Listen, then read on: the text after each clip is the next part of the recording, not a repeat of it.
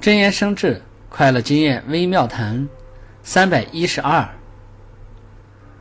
分辨出智者和愚者之间的差别后，我们不要让自己成为愚者，而应该时时处处培养自己的智慧。